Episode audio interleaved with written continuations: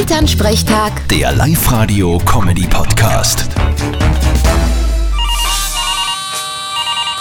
Hallo Mama. Grüß dich, Martin. Du, in Japan haben sie jetzt eine super Idee gehabt. Aha, was denn? Ja, dort ist ja so, dass sie viele Familienmitglieder wegen Corona nicht sehen dürfen. Jetzt haben die Reissackel gemacht, mit dem Gesicht oben von dem, der einer angeht, und mit den Reissackeln dann dann kuscheln. Eine Weltidee. Wieso sind wir auf das noch nicht draufgekommen? du, ich hab mir jetzt da so einen Sackel gemacht, mit deinem Gesicht drauf, weil die sehe ich ja auch so selten. Ich fühle mich geehrt.